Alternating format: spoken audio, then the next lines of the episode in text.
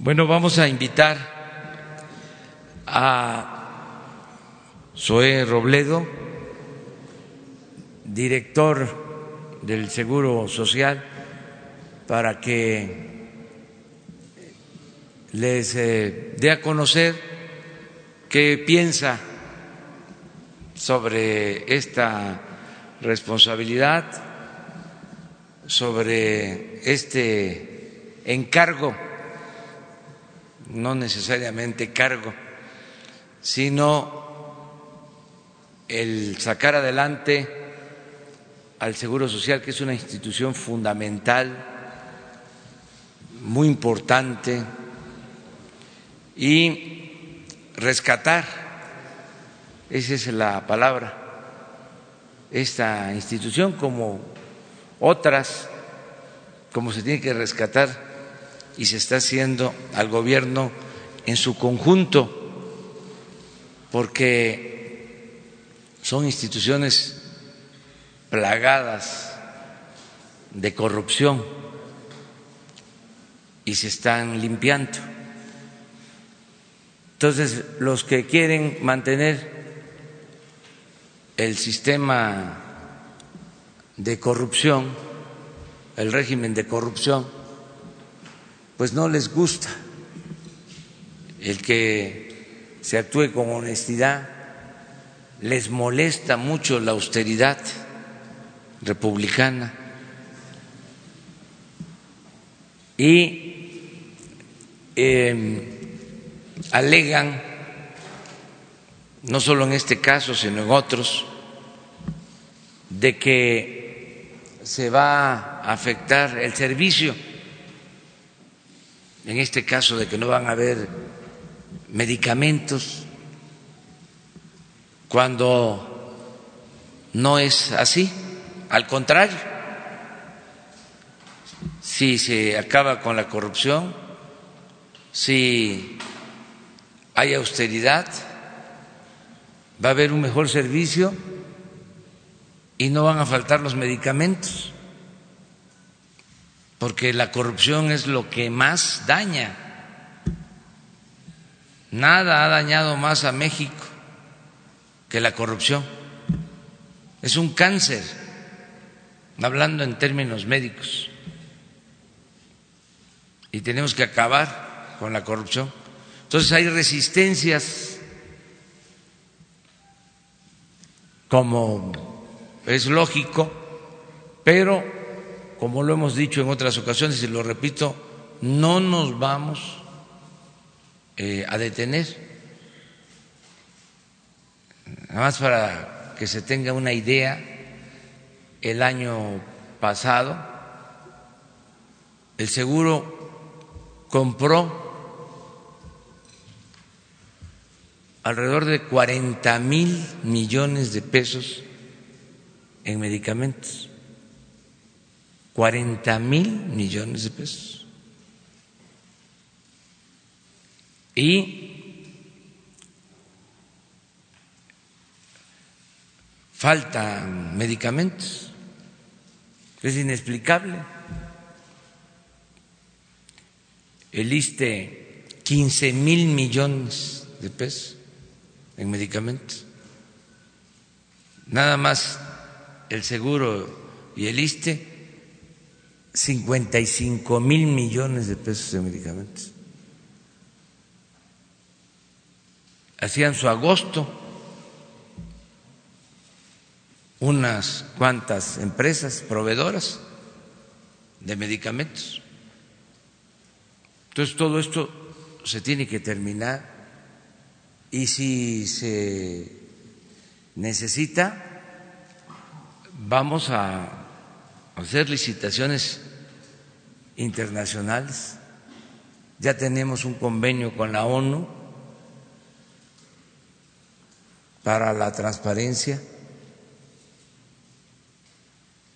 no vamos a detenernos para limpiar de corrupción el gobierno. Entonces, vamos a este, pedirle a Choe que nos dé a conocer qué está pensando, cómo va a conducir, a dirigir el seguro en términos muy generales para que los ciudadanos sepan que tenemos eh, certeza y que hay un servidor público eficiente, honesto, que se va a hacer cargo del Seguro Social. Todo esto porque le apuestan mucho nuestros adversarios a la incertidumbre, a crear eh, desconfianza, al rumor.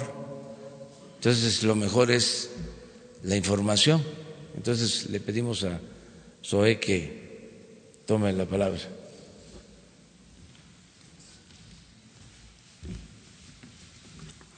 Muchas gracias, señor presidente. Muy buenos días a, todas y a todos.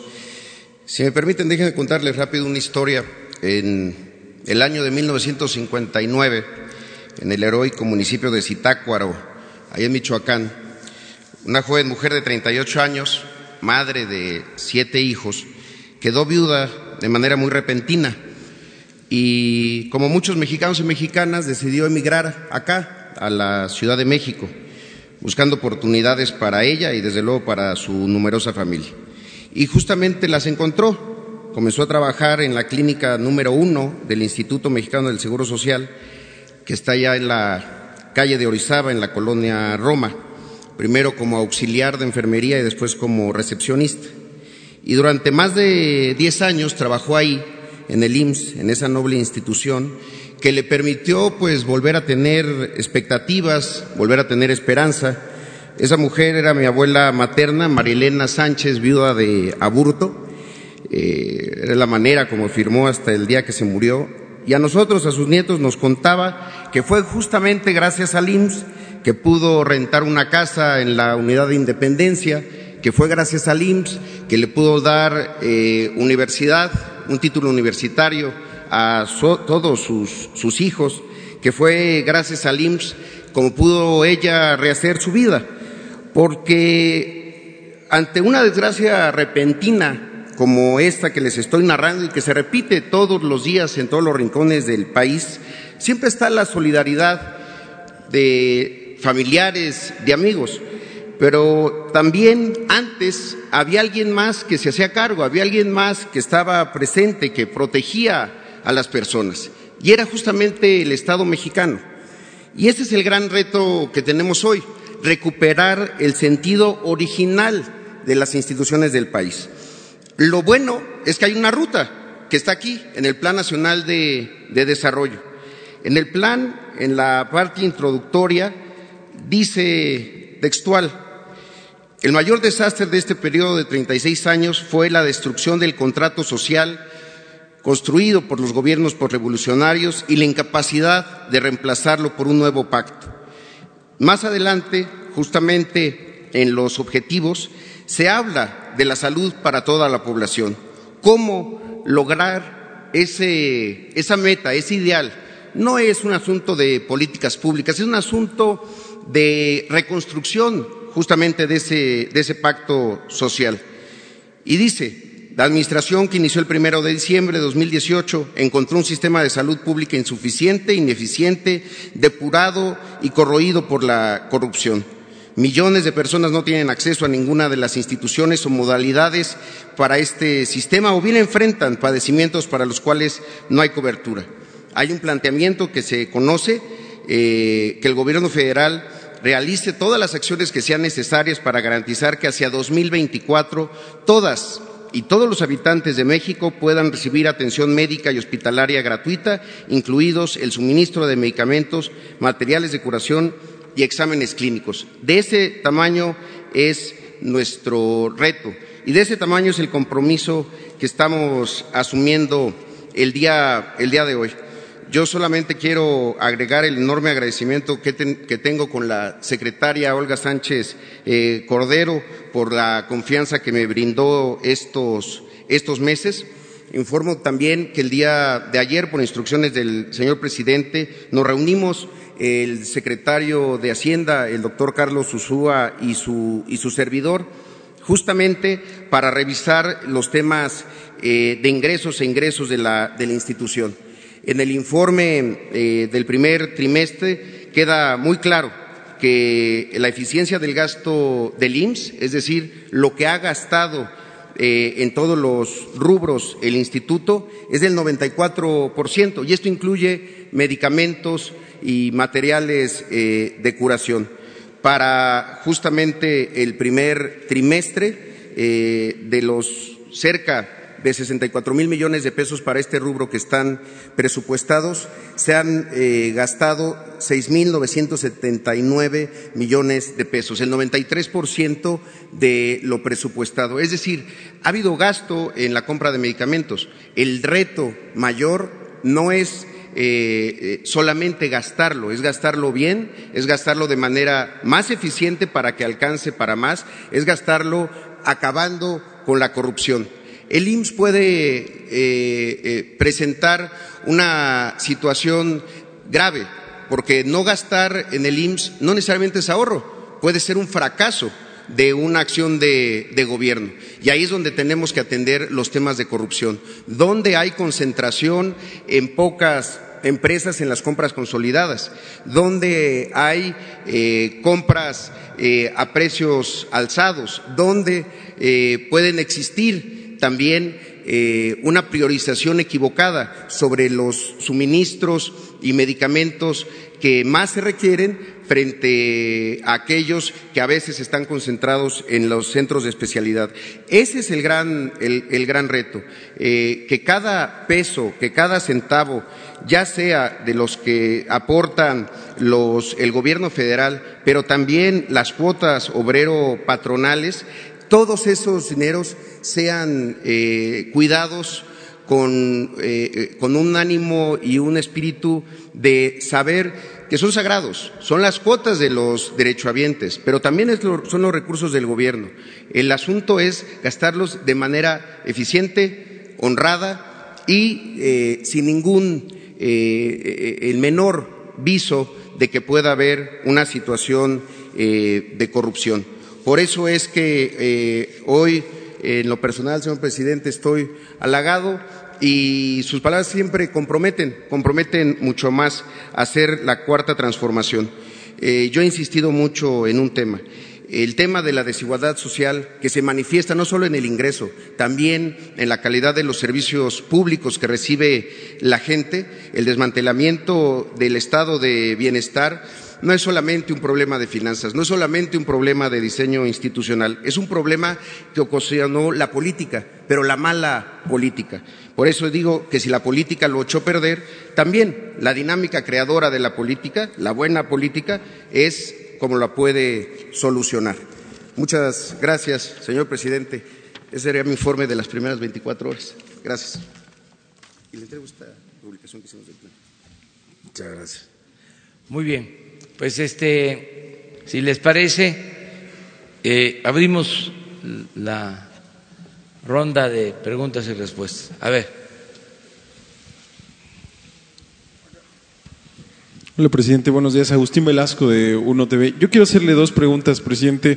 Uno tiene que ver con el tema del combate al huachicoleo eh, eh, quisiéramos saber, eh, usted anunció hace unos meses que se estaba investigando y también el titular de la Unidad de Inteligencia Financiera, que se está investigando Antorcha Campesina, que tenía concesiones para transportar y para vender combustible. si se ha encontrado que esta organización ligada al PRI está vinculada con temas de venta de combustible robado, ¿cuál es el estatus de la investigación? En este momento, con cuántas gasolineras exactamente cuentan, con cuántas pipas para transportar eh, combustible, cuántos líderes de esta organización se ha encontrado que estén ligados o que tengan eh, concesiones eh, o que fueron beneficiados con este tipo de contratos y si, si han encontrado vínculos con la venta de robo de combustible. Y finalmente preguntarle también al director del IMSS sobre estos puntos que el ex director, su antecesor, puso en su carta de de despedida del IMSS, su- sus motivos de renuncia. Eh, ¿Qué pasó con los mil millones de pesos que se le debían o se le deben a IMSS Bienestar? Y no entiendo también el, el tema del 94%, dijo, en la eficiencia del gasto cuando menciona que son eh, 6.900, eh, 799 millones los que se han ejercido de 64 mil, ¿de dónde, ¿de dónde se saca o cuál es la conversión? Pero principalmente el tema de Antorcha Campesina. Sí. Gracias, presidente. Mire, eh, se están eh, entregando eh, informes para eh, que la Fiscalía General haga las eh, investigaciones correspondientes en todos los casos, todo lo que em, llega a la Secretaría de Hacienda, a esta oficina de investigación financiera, todo se está convirtiendo en denuncia y se presenta a la Fiscalía General. En el caso de robo de combustible, eh, lavado de dinero, corrupción, todo se está entregando. No nos estamos quedando con nada, porque no somos tapadera. Por eso eh, Santiago Nieto, que es el, encargado de esta oficina, eh, integra los expedientes y se presentan a la Fiscalía General. No puedo, por el llamado debido proceso,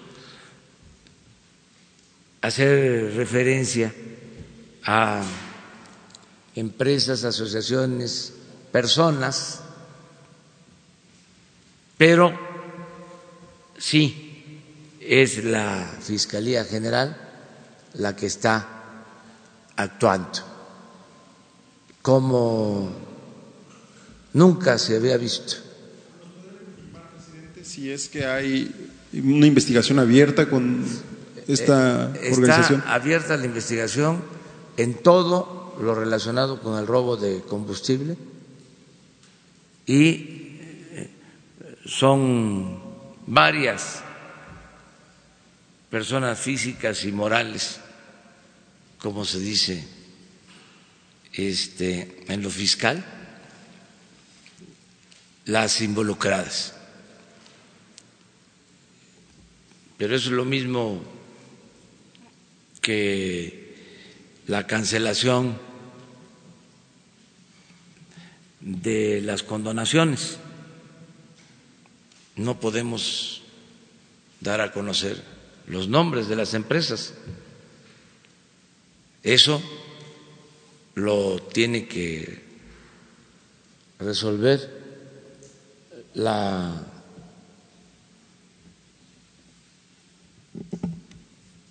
Oficina de la Transparencia, el Instituto de la Transparencia. Aprovecho para comentarles, ya que estamos en estos temas, que ya cumplimos, ayer se venció el plazo para entregar toda la información de eh, periodistas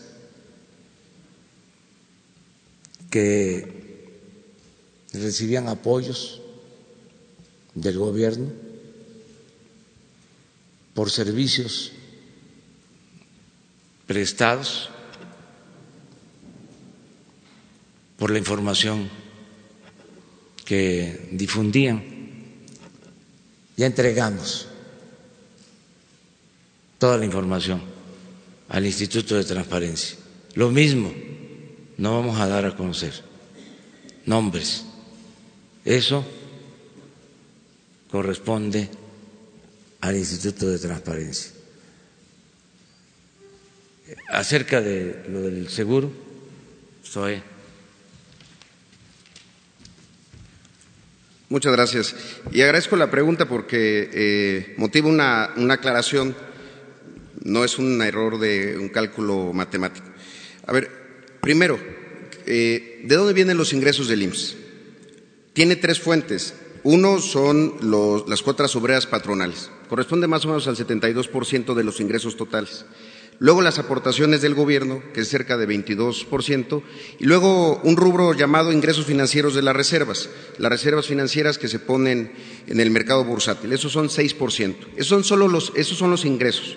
Ahora, respecto a los egresos, y, ahí es la, aclaración, el presupuesto del IMSS para el, tema de materiales y suministros, donde viene el, asunto de las medicinas, para todo el año es de 64 mil millones de pesos.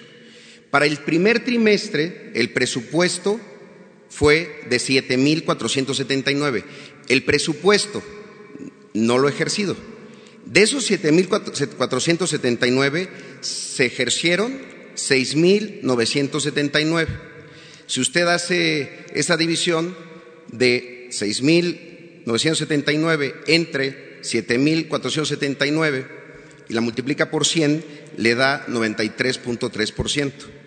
Ojalá haya sido aclarado. No es, los 6 mil eh, millones no son el 93% del total presupuestado de 64 mil. Más o menos, son como, eso es el 10%, pero es una cifra totalmente irrelevante.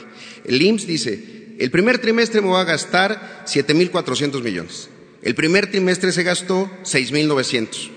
¿Cuánto es eso en términos de eficiencia para compra de suministros? 93%. Esa es la eficiencia del primer trimestre. Desde luego, pues vendrán el segundo trimestre, en, en, junio y así sucesivamente, y ahí es donde se tiene que lograr no solamente una eficiencia eh, similar o superior, sino poner también la otra parte. ¿Cuántas medicinas en comparación con 2018 se compraron? ¿A qué precio? y lograr eso que sí se puede hacer y ha sido evidente, hacer más con menos. ¿Cómo? Cortando el asunto de la corrupción, evitando contratos que son desventajosos para el gobierno federal, y en este caso para el instituto, y lograr realmente eh, ordenar las, las cosas. Mucho de este gasto, aprovecho nada más para señalarlo, eh, no solo para la parte de suministros, también para contrataciones o para obra pública, se ejercen los estados. De ahí, tan, de, ahí, la importancia de fortalecer en los estados el control eh, eh, del gasto de compras, obras y contrataciones. Gracias. De los, mil millones de pesos para IMSS Bienestar, ¿qué pasó con esos mil millones de pesos? Porque eh, decía Germán Martínez que, se, que no se les habían entregado. No, el, el, asunto del IMSS Bienestar, que está justamente en operaciones ajenas, también eh, expresan un porcentaje de avance para el primer trimestre. Como lo saben ustedes, IMSS Bienestar, eh, antes IMSS Coplamar, que por cierto estará por cumplir en estos días 40 años de creado ese, ese programa, atiende eh, las clínicas rurales, es un número mucho mayor que las que atiende el propio, el propio instituto. Es una revisión que se tiene que hacer justamente para revisar si la eficiencia del gasto de la parte eh, central es equivalente en, en, IMSS, en IMSS Bienestar. Ahí eh, quisiera señalar algo que es muy importante porque mientras ahorita nosotros hablamos, pues hay gente haciendo fila, eh, sacando ficha. Es la cosa que hay que recuperar y, y, y rescatar. Pero también el día de hoy más menos va a haber 490 mil consultas. Hoy en clínicas, eh, hospitales del IMSS van a haber 1.244 partos. Eso también hay que cubrirlo, que no debe de dejar de ocurrir. No es una eh, expresión esta que hago de una situación eh, correcta en, en, en, los servicios. Hay que, hay que mejorarlos muchísimo, pero también lo que se está haciendo hay que lograr que se, que se siga haciendo. Eh, es el seguro, eh, eh, no, del gobierno, es el seguro de la, de la nación. Por eso es tan importante hacer esa revisión de manera muy, muy acuiciosa. Gracias.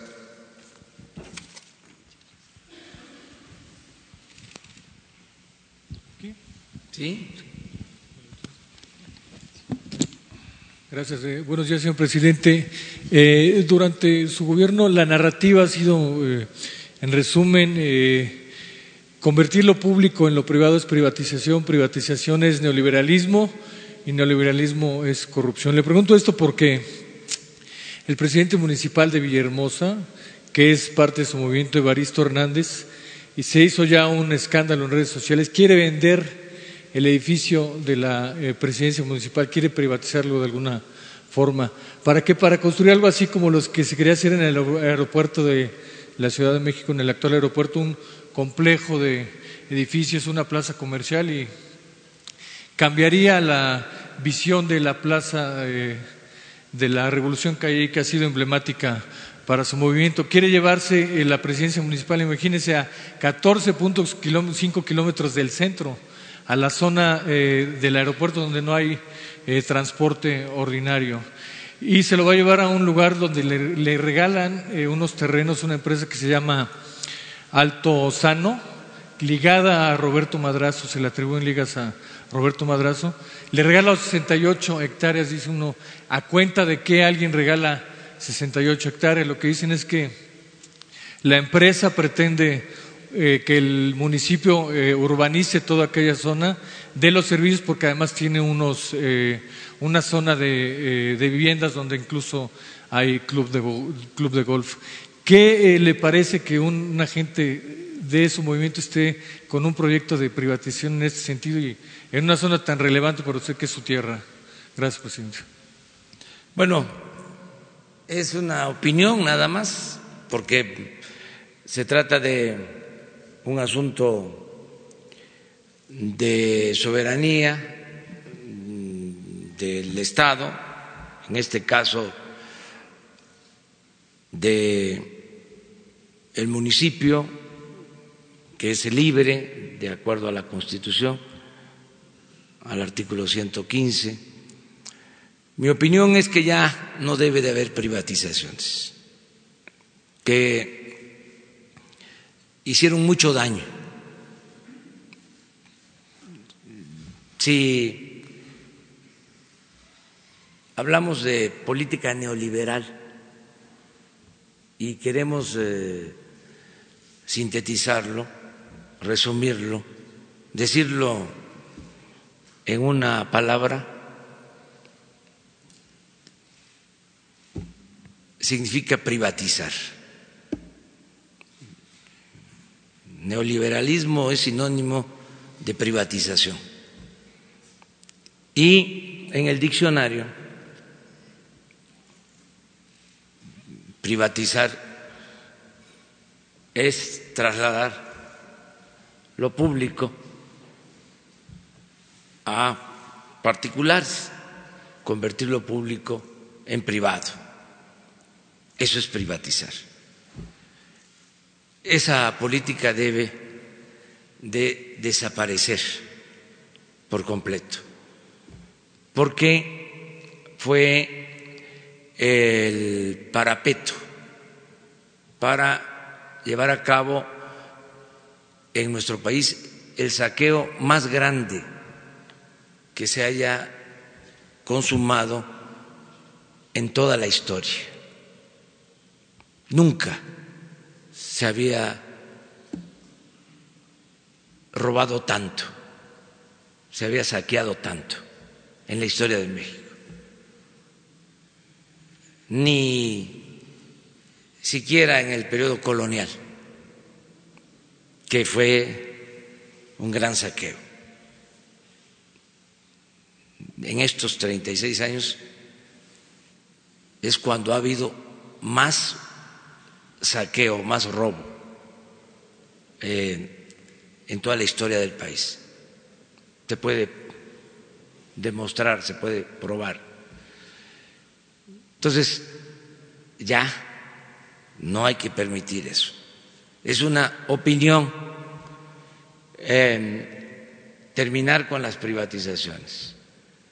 Y yo creo que la gente está consciente de que no se pueden privatizar edificios públicos, no eh, se puede privatizar el agua, no se debe de privatizar el petróleo, no se deben de privatizar los recursos naturales.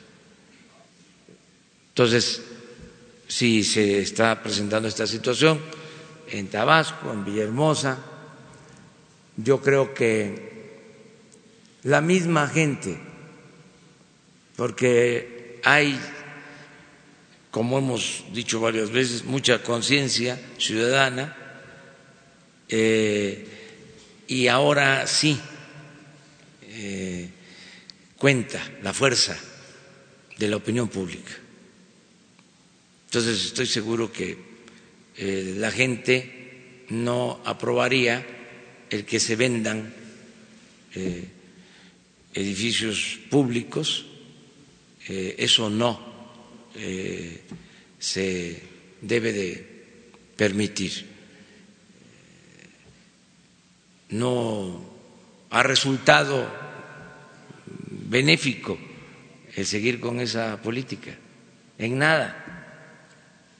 ¿Dónde están los buenos resultados que se ganó con la privatización de los ferrocarriles? A ver,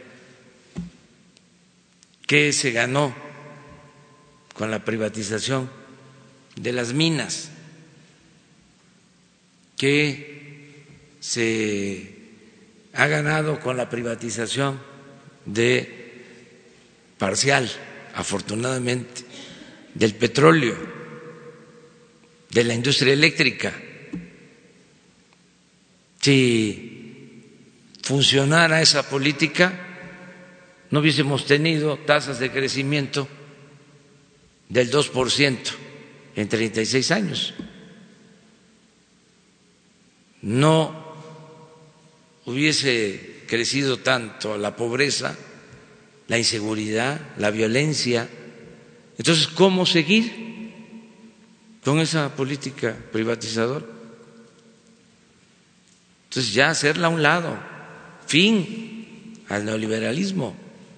Y no es un asunto político, ideológico, es de juicio práctico. No hay buenos resultados. Antes de el periodo neoliberal, la economía creció en promedio 6% anual durante 50 años,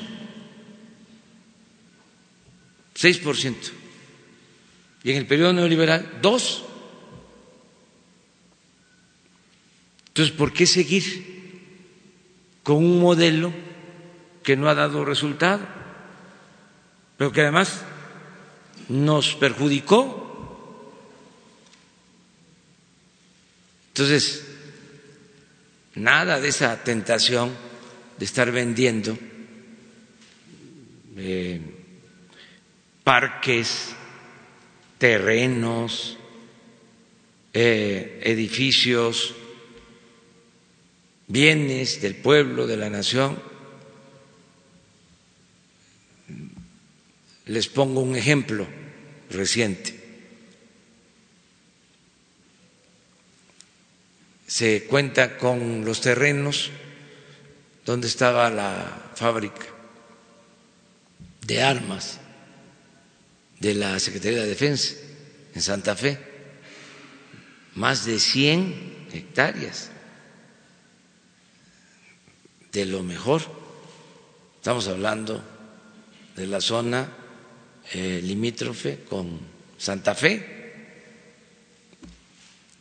Hay en esa zona hasta manantiales que eh, abastecen de agua el bosque de Chapultepec. Ya se había hecho una evaluación, ya había un interés inmobiliario, se iba a vender 12 mil millones de pesos y se decidió que no.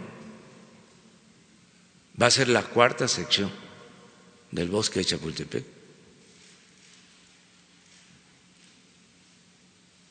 Entonces, todo lo que podamos hacer de esa manera, de ahí la importancia, volvemos a lo mismo, de no permitir la corrupción y de ahí la importancia de la austeridad, que no es un asunto administrativo, es un asunto de principios. No puede haber gobierno rico con pueblo pobre. Entonces esto les cuesta trabajo entenderlo. Y entiendo que están enojados, molestos, pero va la cuarta transformación. Cero corrupción, cero impunidad. Y a los que les preocupa que haya desabasto de medicamentos, este, ¿qué les podemos decir? Que ya se va a resolver mucho mejor, que ya no va a haber abasto y no va a haber corrupción. ¿Y qué les digo a los eh, que tenían intereses y que vivían al amparo del poder público haciendo negocios?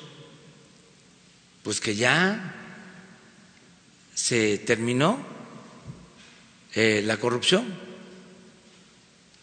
que aunque se presione y hay amenazas y chantajes, no vamos a ceder. El principal problema de México es la corrupción. Ayer recibí a un empresario sueco de una empresa global que se dedica a la producción de muebles y le decía, que además em, de la importancia de la inversión que van a llevar a cabo en el país, que nos importa que hay inversión, celebrábamos que esta empresa fuese de un país en donde no hay corrupción, porque en los países nórdicos Suecia, Dinamarca, Noruega, no hay corrupción. Cuesta trabajo que eh, entiendan eh, este tema de la corrupción, porque no está en su concepción. Pero ¿cuál es la ventaja? En estos países donde no hay corrupción, no hay pobreza, hay estado de bienestar.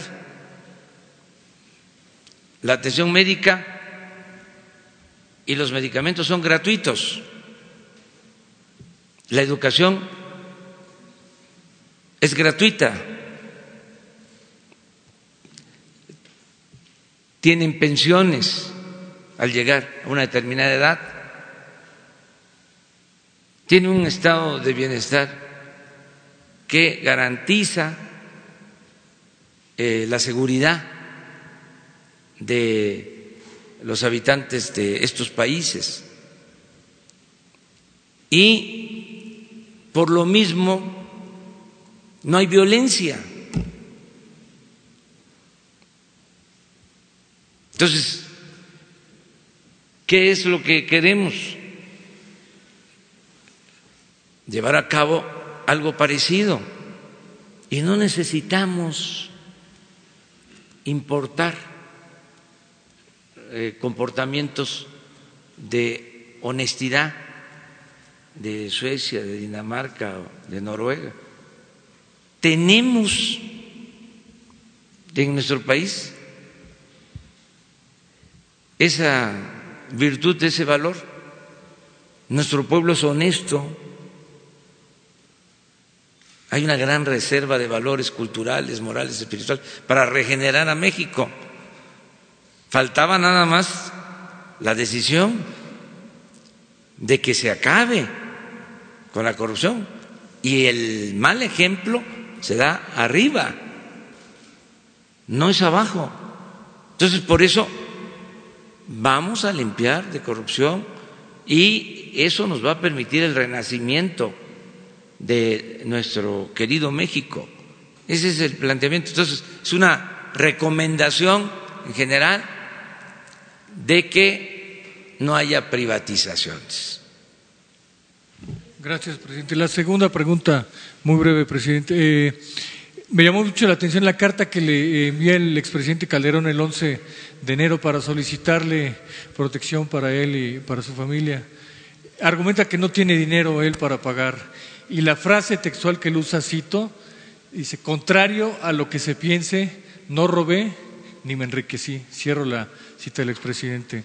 Más allá de las percepciones, señor presidente, ¿hay evidencia e información de que el expresidente Calderón dice la verdad, que no robó ni se enriqueció, o hay evidencias de lo contrario? Gracias, señor presidente. No puedo yo este, hacer un juicio, eso eh, corresponde a todos y eh, no se puede este, señalar a nadie si no se tienen pruebas.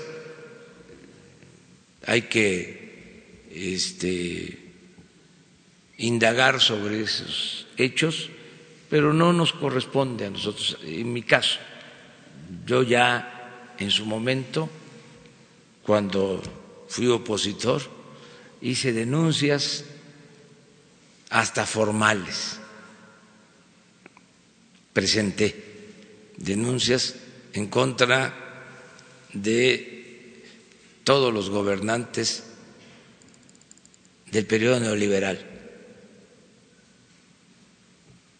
Pero este yo ahora tengo otro encargo y pues no puedo eh, hacer juicios, como se dice en la Biblia, juicios temerarios. Entonces, ¿nos quedamos con el juicio de la opinión pública? Sí, la voz del pueblo, que es la voz de la historia y de...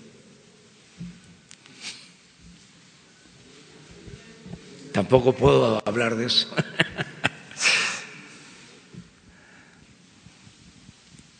Adelante.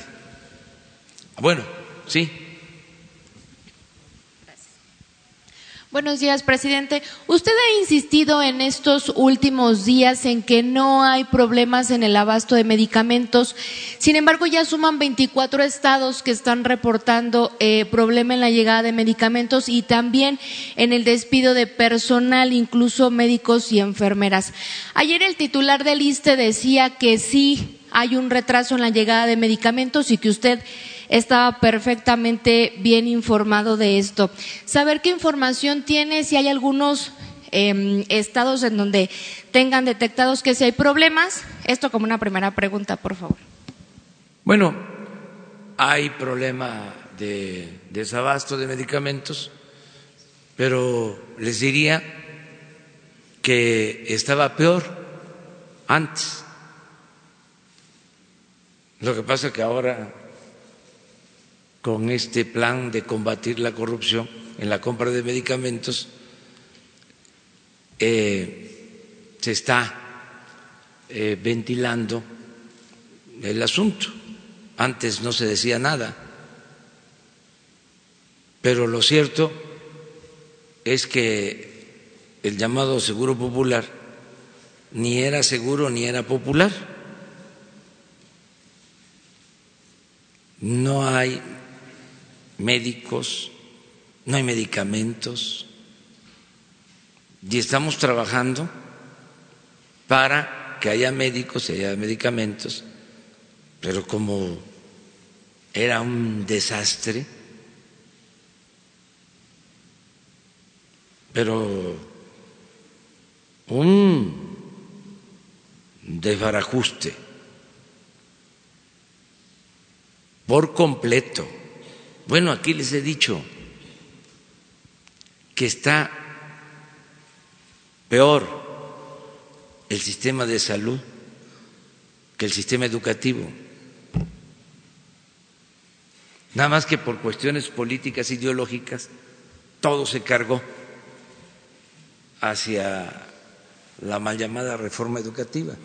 ¿Qué información tiene, presidente, del despido de enfermeras y médicos no que se esto está, está despidiendo a retrasando? nadie. A nadie. Es este propaganda. Es para este afectarnos. Ya ven cómo es el AMPA del periodismo.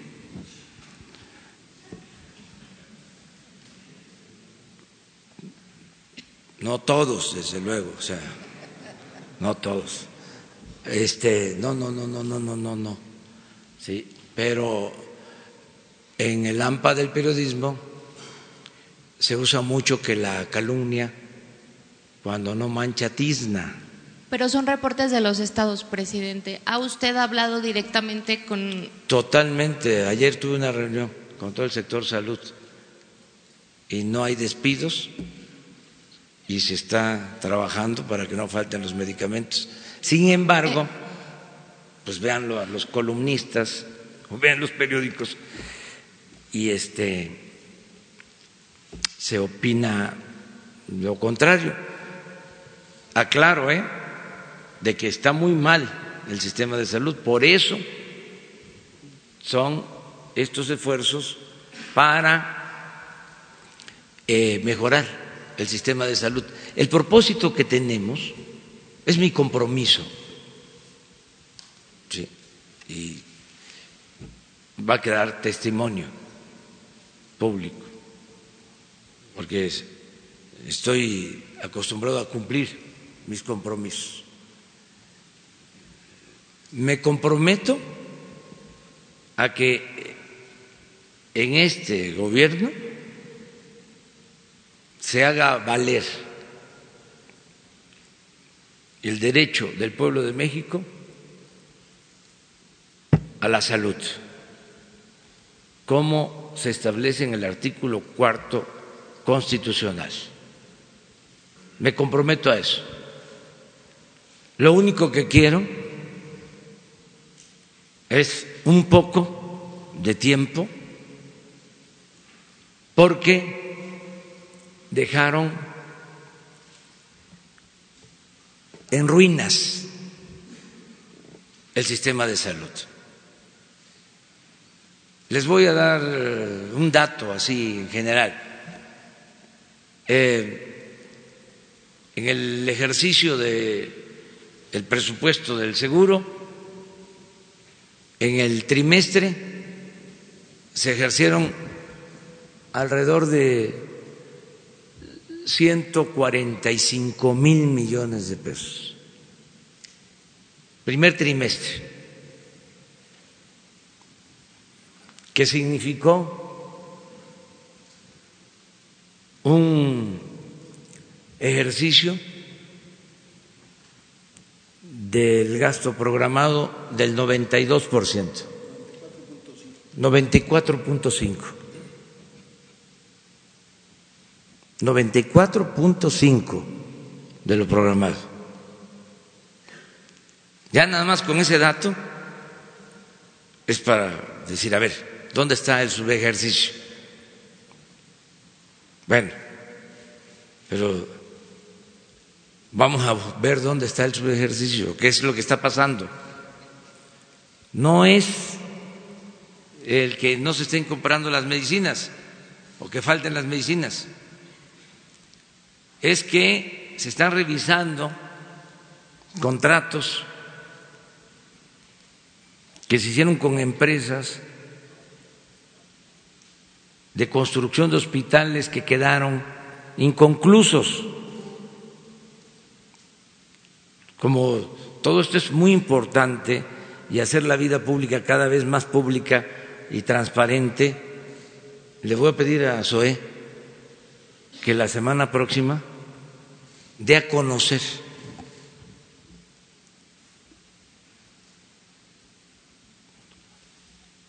Todos los hospitales que quedaron inconclusos, las empresas que no cumplieron el tipo de contrato de obras, la gran corrupción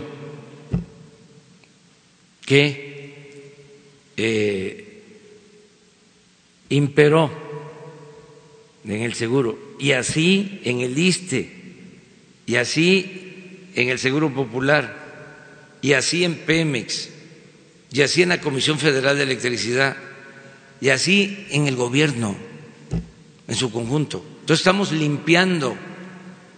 Entonces, qué bien que están saliendo todas estas cosas para que se vaya poniendo también al descubierto todo el régimen de corrupción que prevalecía cuando muchos, sobre todo los conservadores, que eran beneficiarios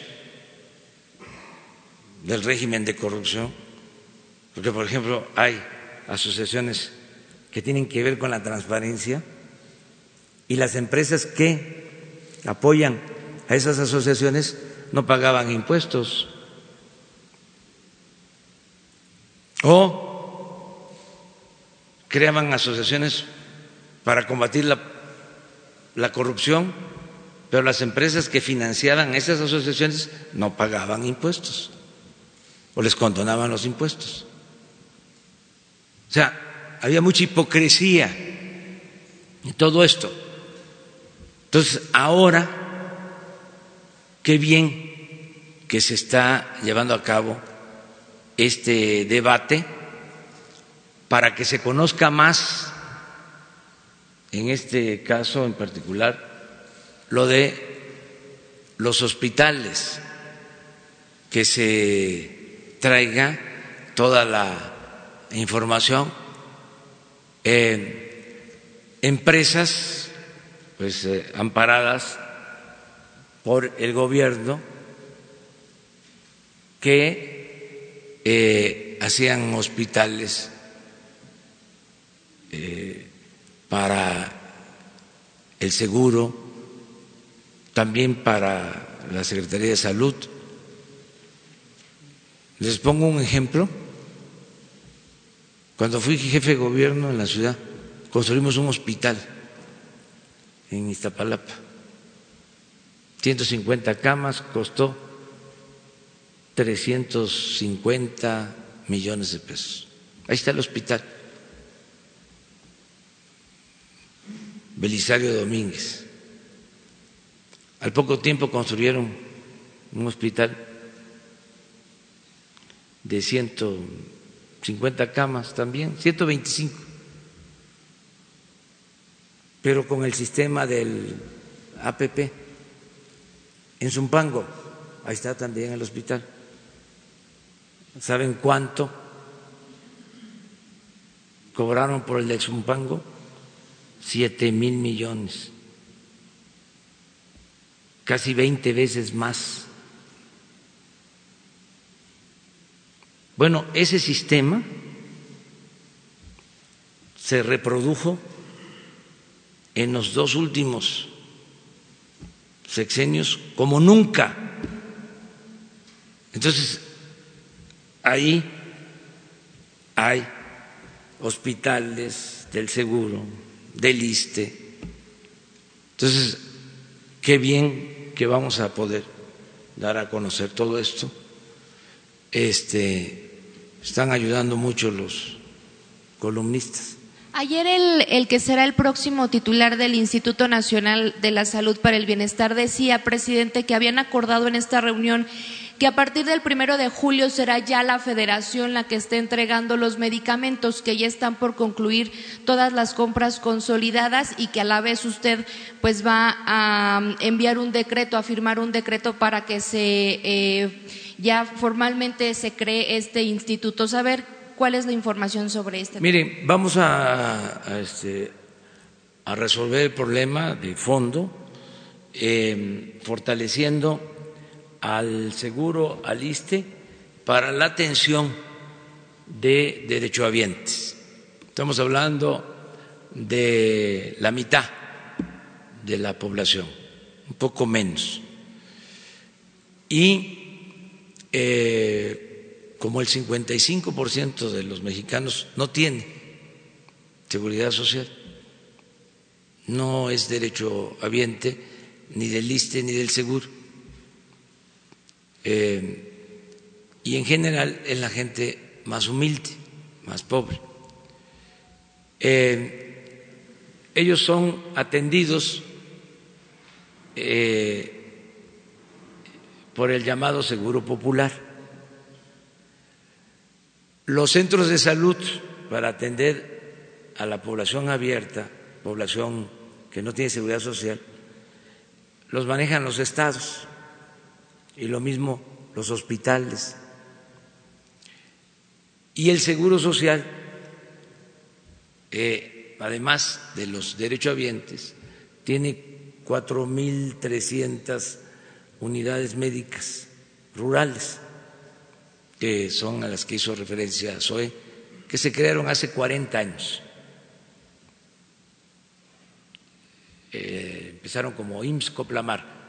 Yo era en ese entonces delegado de el INI Coplamar.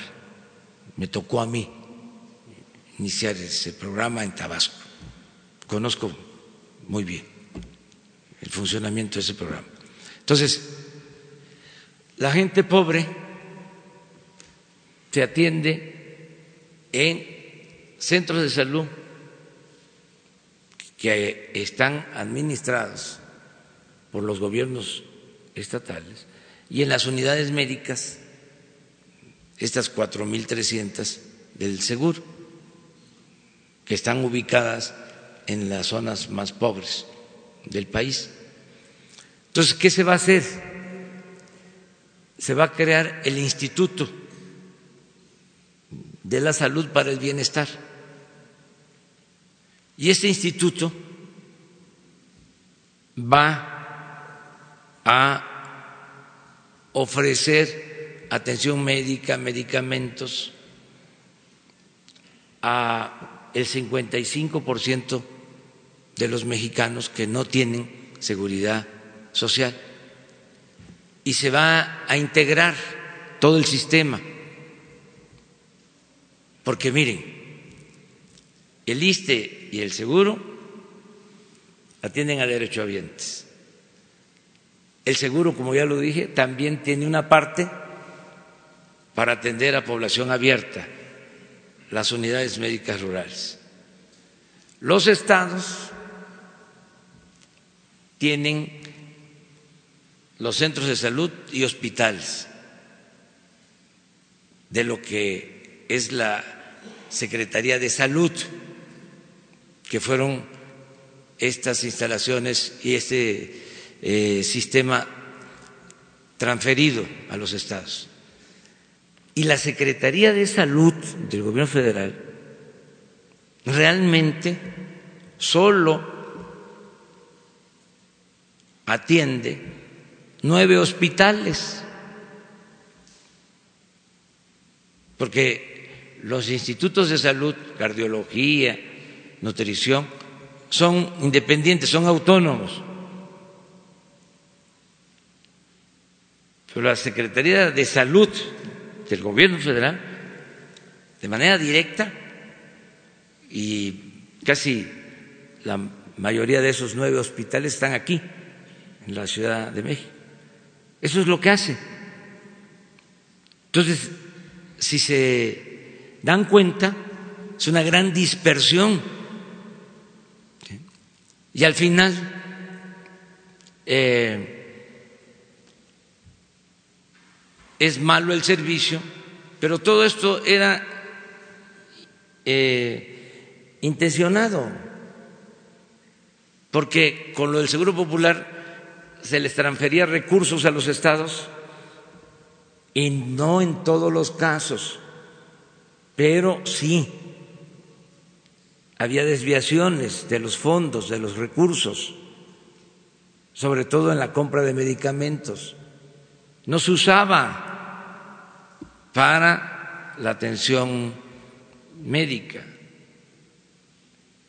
Eh, a río revuelto, ganancia de corruptos. Entonces, por eso era un desorden bien organizado para robar. Entonces, ¿qué estamos haciendo? Poniendo orden. Siempre he dicho que, entre otras cosas, la política es poner orden en el caos. Entonces, van a haber dos maneras de darle eh, atención médica y garantizar el derecho a la salud al pueblo. La que se va a seguir otorgando, mejorando los servicios en el ISTE y en el Seguro y el Instituto de Salud para el Bienestar para atender a la población abierta y eh, contemplando la prevención, que es fundamental. Es mejor prevenir que curar. En el caso de las enfermedades que más están afectando, diabetes, obesidad, lo mejor es la prevención. Bueno, primer nivel de atención con centros de salud. Segundo nivel, hospitales. Integrar todo, todo el sistema de salud. Y el compromiso que estoy haciendo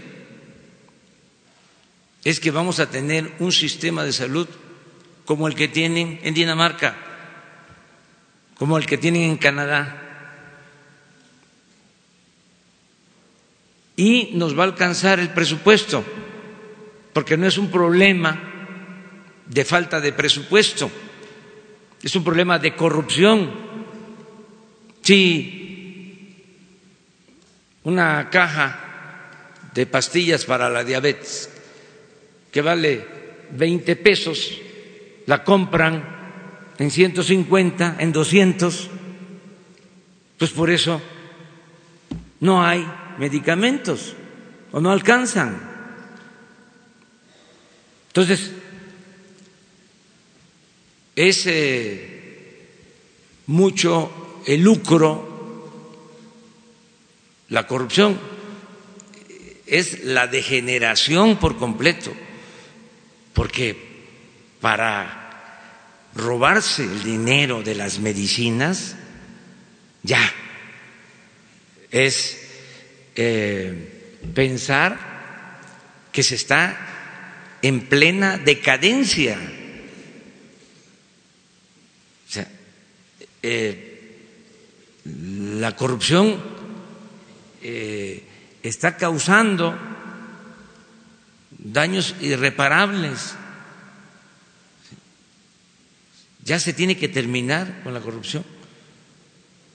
Imagínense adulterar productos, medicamentos, todo eso. Pues vamos a terminar con esa corrupción. Yo ofrezco disculpa porque nos tardamos, pero ya saben, yo no hablo de corrido y este no es así de bote pronto el asunto. Hay que irnos al fondo siempre. Presidente de México, muy buenos días. Carlos Pozos, reportero de Petróleo y Energía. Presidente, ayer fue un día singular.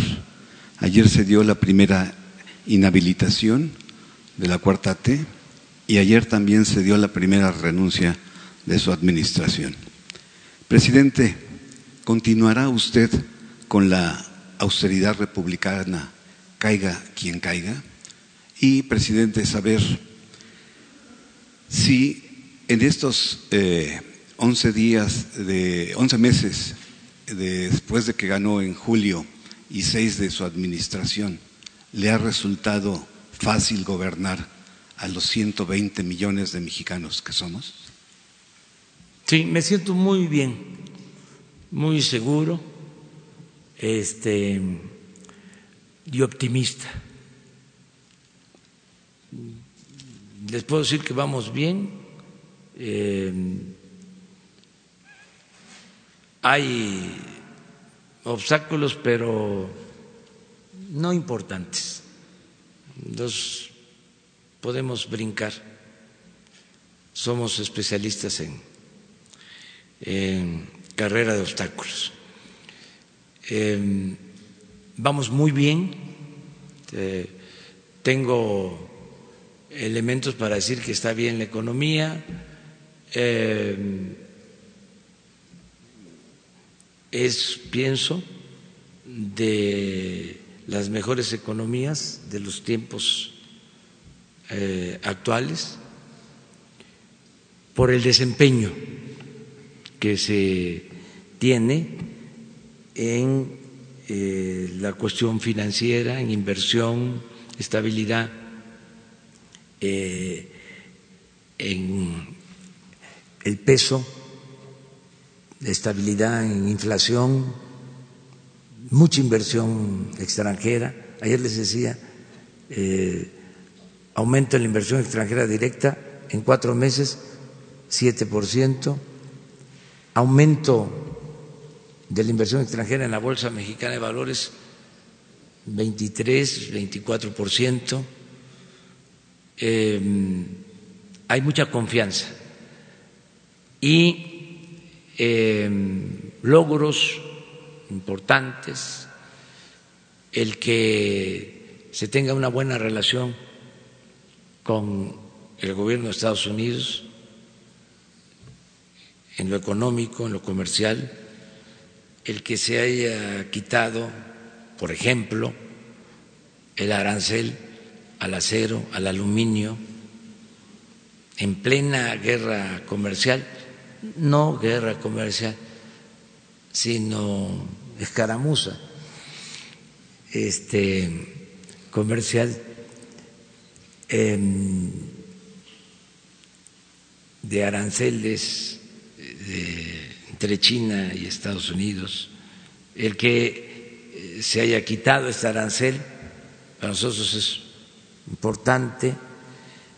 Eh, esto está dando mucha confianza y eh, se va a aprobar el tratado de libre comercio. Tengo confianza en eso. Estoy seguro que los legisladores mexicanos van a respaldar, en este caso los senadores, la aprobación del tratado y que lo mismo va a suceder en Estados Unidos y en Canadá.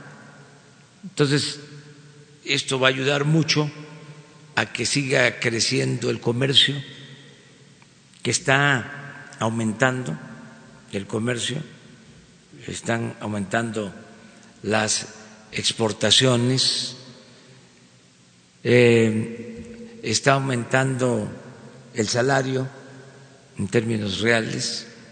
Está aumentando el consumo en el país, eh, ya están eh, llegando todos los apoyos hasta las comunidades más apartadas.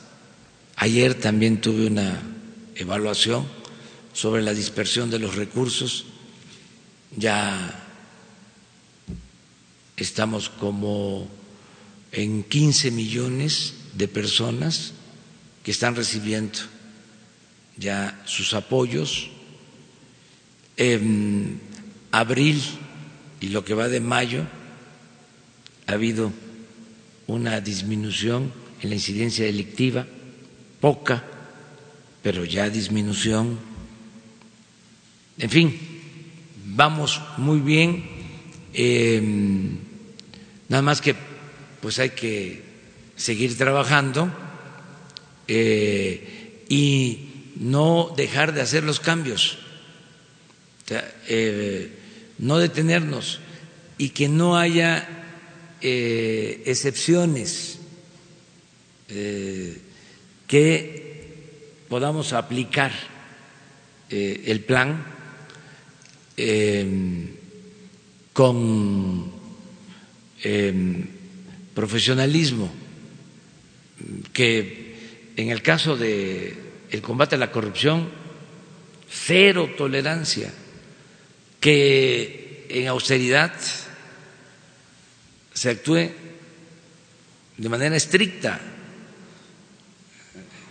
Si ya decidimos que no va a haber gasto de atención médica para funcionarios. Y cedemos en eso porque las aseguradoras este, dejaron de tener ingresos por este concepto que van a, a, compensar este, eh, la pérdida de ingresos porque va a crecer la economía y no van a estar dependiendo de los cinco mil millones de pesos al año. Mi insistencia y terquedad. Mi pregunta es, ¿le ha sido fácil gobernar? Sí, sí, fácil. Además, no quiero presumir, porque hasta podría decirlo de otra manera. O sea, no hay ningún problema. Cuando hay honestidad, se puede todo. esa eh, es una muralla, bueno, en lo personal se convierte en un escudo protector. Eh, y se vuelve uno muy fuerte, se tiene autoridad moral y eso permite tener autoridad política. Ese es el secreto. Si aquí ustedes o nuestros adversarios me señalaran, oiga, lo que usted dice no es cierto, porque usted tiene eh, un departamento en Nueva York, usted eh, se ha hecho rico eh, desde que fue opositor. Si yo no tuviese autoridad moral, pues no tendría autoridad política. Oiga, ¿Cómo es que ahora usted eh, está hablando de austeridad si cuando fue jefe de gobierno eh, los sueldos en el gobierno de la ciudad estaban por las nubes? Si este, cuando usted fue jefe de gobierno había atención médica privada, si cuando usted fue jefe de gobierno eh, habían viáticos y se iba a todas partes del mundo. Si cuando usted fue jefe de gobierno andaba en vehículos de lujo, si cuando usted fue jefe de gobierno se compró un helicóptero, se compró un avión, entonces no tendría autoridad. Pero fui jefe de gobierno y lo que hice cuando llegué fue bajar los sueldos y quitar la atención médica y decidir no comprar un solo vehículo nuevo para funcionarios.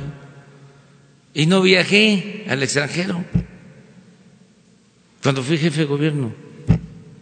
Entonces, tengo, considero, autoridad. Por eso se me facilita mucho, mucho, o el que este, llegue un eh, servidor público, el secretario de Comunicaciones o el de Desarrollo Urbano, y me diga, oiga, este, un familiar de usted quiere que se le ayude entregándole un contrato. Este, si me dicen eso, eh, le respondo de inmediato, no tengo familia. ¿Y sabe qué? No los reciba, no reciba a mis hermanos, no reciba a mis hijos. Este, usted no tiene por qué estar recibiendo a coyotes, a intermediarios, aunque sean de mi familia. Entonces, eso me facilita las cosas, mucho. Eh, y además hay otra cosa, es un secreto también, trabajar, levantarse temprano los pedacitos de suerte siempre se reparten como a las cinco o seis de la mañana. Ya el que se levanta más tarde ya no alcanza ni un pedacito. Presidente, presidente, mi segunda pregunta es, ¿podría darme el nombre del subsecretario de Gobernación? Mire, quiero aprovechar para agradecerle a la licenciada Olga Sánchez Cordero, primero porque me ha ayudado muchísimo, me ha respaldado, es una secretaría importantísima em, con eh, una transformación de ser eh, la Secretaría del Autoritarismo a mí me gustaría que un día, porque todo esto es nuevo y además que la gente se entere, que les invitaran a gobernación para que vean los sótanos. Ya ven que yo siempre digo lo que pienso y mi pecho no es bodega. Entonces, que conozcan los sótanos. Ya, ya, pero eso es cómo era gobernación, cómo era. El mismo Fidel Velázquez decía, finado Fidel Velázquez decía que no iba a gobernación, dice porque ahí regañan pero eso era para Fidel Velázquez. A otros no, solo los regañaban. Ahí los metían. Era la secretaría de la mano dura, de la dictadura. Nada de mano blanda, mano dura, dictadura. Y hay sótanos. Este, no tenemos nada que ocultar y por qué vamos nosotros a estarnos callando esas cosas. Es una vergüenza. Bueno, esa secretaría con la licenciada se transformó y es la secretaría que protege los derechos humanos, entre otras cosas, y donde se lleva a cabo la política, que es un noble oficio la política que sea don Jesús Reyes Heroles es tan limpia que ni los más sucios políticos han podido mancharla, la buena política. Ella es la encargada de la política interior. Por cierto, don Jesús Reyes Heroles fue director del Seguro Social y muy buen director del Seguro Social, y fue director del Seguro Social Antonio Ortiz Mena. O sea que ahí está el desafío. Este, de ese tamaño es el desafío. Bueno, eh, hoy va, según me informó la secretaria, la licenciada Olga Sánchez Córdoba, les va a invitar a la Secretaría de Gobernación. Aproveche una vez para mostrarles los otros. Y este ya les va a dar a conocer este quién va a ser el subsecretario.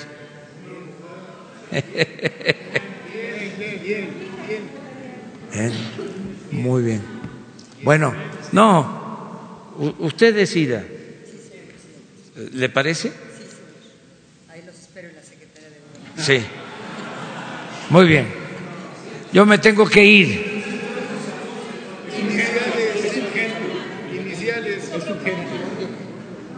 Mañana nos vemos aquí. Mande. Fue inhabilitado ayer eh, por 10 años eh, en la función pública como servidor público. Sí, son este, procesos que están en curso. Este, mañana hablamos, mañana hablamos para tener, a ver.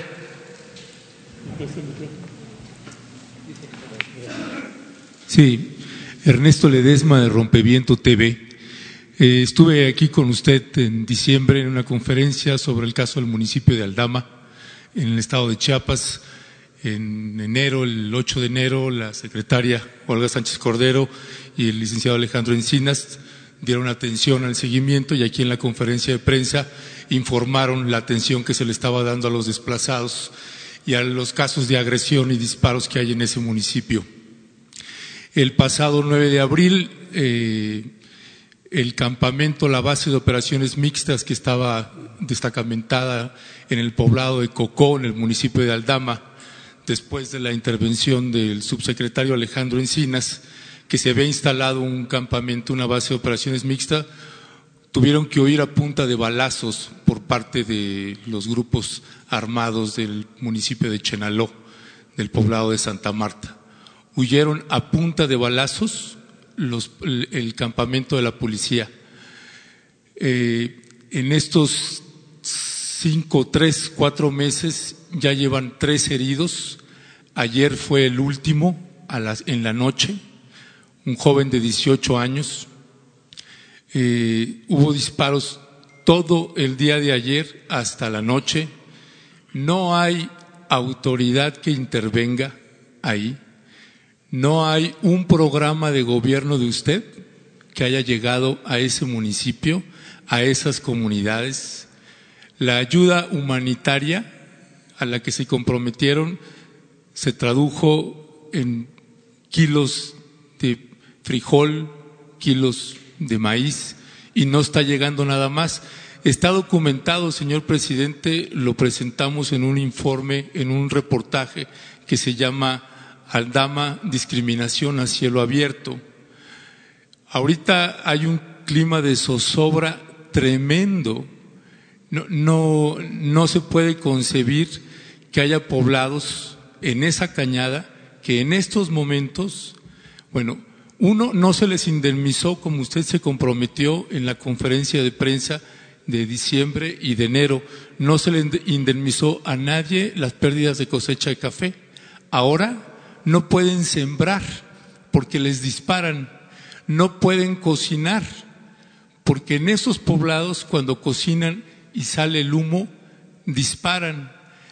Le disparan a los niños, le disparan a los perros está eh, documentado audiovisualmente y no hay autoridad alguna que esté interviniendo en ese caso. Es la cuarta vez que vengo a su conferencia después de estos últimos sucesos. Usted no me ha dado la palabra y ahorita tuve que pedirla de una manera que no me gusta. Si no me conceden la palabra, no me gusta estar gritando sin micrófono pero es un caso de urgencia. El herido, el herido del pasado 11 de abril, Lo sacaron del hospital de Tuxtla Gutiérrez porque ya no había nada que hacerle según las autoridades hospitalarias de Tuxtla. Lo trasladaron a San Cristóbal y en San Cristóbal lo sacaron porque ya no había nada que hacerle. Ese hombre tiene, puede mover las piernas aunque se le ha condenado a ser paralítico.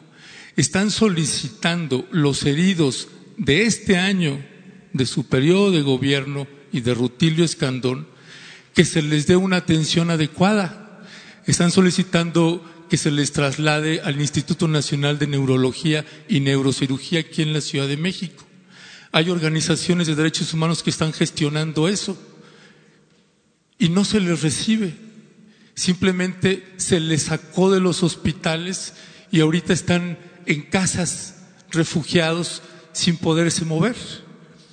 ¿Qué atención le van a dar usted a un caso como el de Aldama que inexplicablemente no se resuelve después de tantos meses, está peor que la última vez que usted me dio la palabra. Y ni autoridades estatales ni federales están atendiendo el caso. Muy bien. Este, sí, eh, Alejandro Encinas te va a seguir atendiendo. Eh, si vas a la Secretaría de Gobernación, con mucho gusto. Ahora mismo te va a seguir atendiendo. Y siempre vamos a atender. Siempre. Muy bien, nos vemos. Mande. Ah, sí. Este, pues asuntos del el gobierno. Vamos a ver aeropuerto, eh, el tren Maya, el programa del Istmo, eh, la conexión de Internet para que haya comunicación en todo el país. Todo eso que no quieren los conservadores. ¿Eh? De 11 hasta las 2 voy a tratar estos asuntos. Son los programas prioritarios. Todos los que no les gustan a los conservadores, que no quisieran que hiciéramos nada, este, que ahora son defensores del medio ambiente, ¿no? Y este, de la transparencia, y se volvieron eh, honestos y todo eso pero ni modo, pues vamos a seguir. Y qué bueno que haya este el debate. Básicamente eso, básicamente. Entonces, trabajo, este, vamos a decir, de gabinete.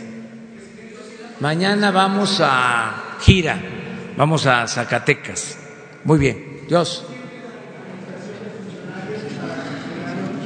Mañana hablamos de eso. Este es lo que ya está este, difundido, ya informó, creo que la función pública, este, y si hace falta mañana hablamos más sobre ese tema. Mande. No hay, no hay recortes. No. No, este es que hay mucha desinformación. No existe eh, recortes, al contrario, eh, les vamos a presentar la semana próxima todo el programa de becas.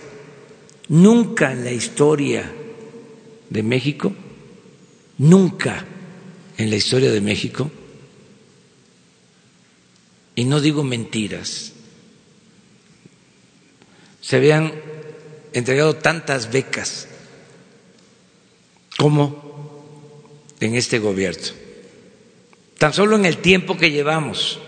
Nunca. Y es que es muy sencillo de explicar.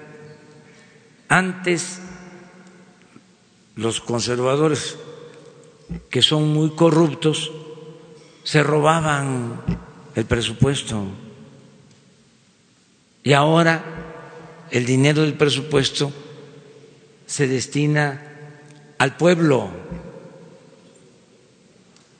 a entregar becas a estudiantes de escasos recursos económicos. Nada más les voy a dar un dato, uno solo.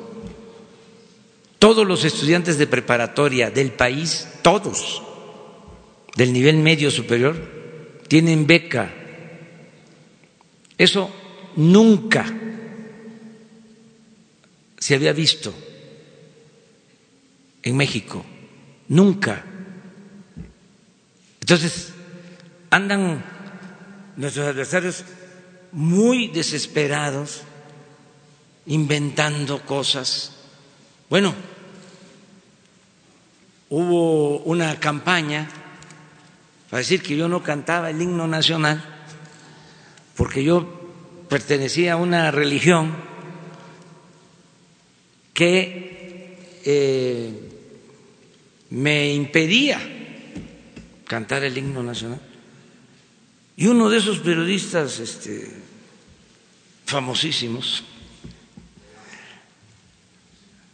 ya no lo digo, ya no lo repito, este, no, eso vayan y pregúntenlo allá, este, le dio vuelo a la información. Me preguntan yo contesto de que pues hay un ceremonial, hay un protocolo que tiene que ver con la investidura presidencial y cuando se rinde honores al presidente, pues eh, de acuerdo al protocolo, el presidente pues eh, no canta el himno. Bueno, de acuerdo al protocolo, de acuerdo al ceremonial. Pero yo pensando que era por eso. No, era porque en las redes sociales, las benditas redes sociales, no todos, sino los aspirantes a FIFIs, porque también ya lo dije, ahora ya todos se sienten FIFIs y no, no, no, no. Este, eh, estaban hablando de que mi religión me impedía cantar el himno. O sea, vuelan, pero... Y estamos hablando de los más famosos. Bueno, están muy eh, desesperados, muy nerviosos. Eh, hay que serenarnos todos, ser tranquilos eh, y la verdad, siempre la verdad, la verdad que nos hará libres, la verdad, no inventar cosas. Muy bien, muchas gracias.